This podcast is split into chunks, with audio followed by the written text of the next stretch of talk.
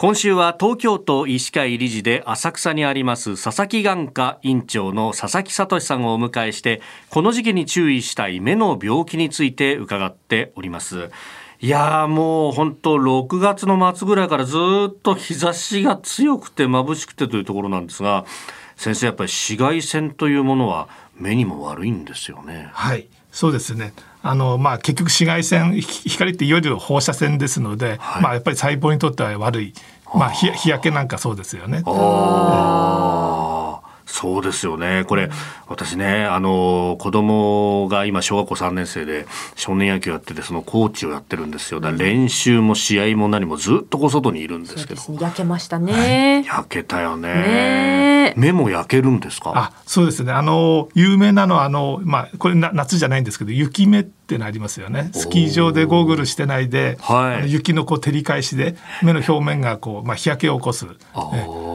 これと同じことがあの夏のこう砂浜なんかでも起こりますし、はい、目の表面がこうた、まあ、日焼けでただれちゃうんですね。ただれてしまうんですね。まあ症状としてはやっぱりゴロゴロするし充血をするし、で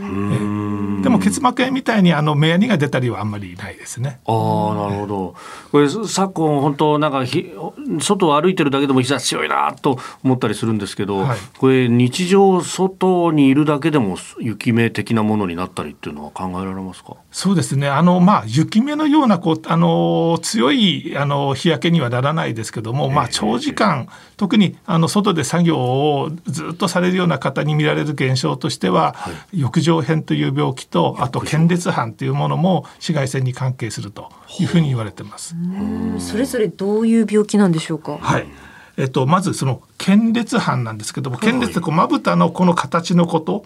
をあの腱裂というんですけども腱裂にできるこう反転状のものって意味なんですけども、はい、黒目の両脇鼻側と耳側時計の針でいうと3時と9時の、えっと、黒目と白目の境目のところにちょっと盛り上がった組織が出てくるんですね。これは割と一般的に見る現象でよく見ると少し盛り上がってちょっと黄色みがかってるような方が結構います。これ割と一般的にあります。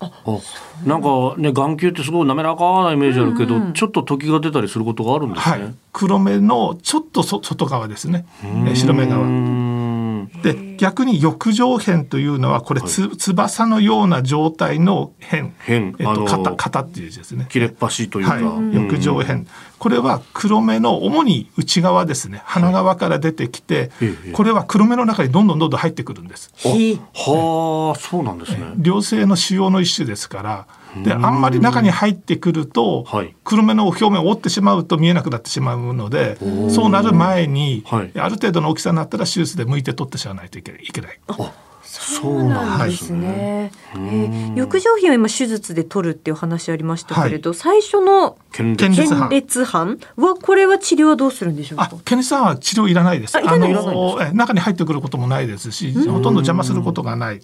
まあ、見た目だけの問題で気にする方いらっしゃるんですけども、これはあの切除とかする必要はないです。あのあってもそのままほっとく。あなるほど、はい、腱裂斑そのものはじゃあその自覚症状みたいなものっていうのはほとんどないですね。はい、一方でその翼状片というものは自覚症状としては何かあるんでしょうか？こちらもほとんど通常は自覚症状はないです、ね、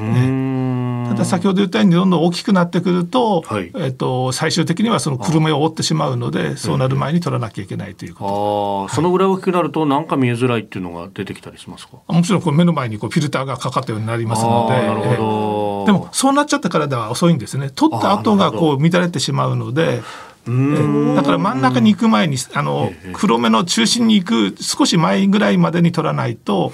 取った後のその濁りが残ってしまうので。なるほど。そうするとそういうものはじゃあ検診で見ておいてっていう形そうですね。あの大きさを記録しておいて、あ、やっぱり大きくなってきてるねっていうのが分かったら、あの大きくなる前に、えー、安全な状態の時に取った方がいいです。あえー、佐々木眼科院長佐々木聡さんにお話を伺っております。先生明日もよろしくお願いします。よろしくお願いします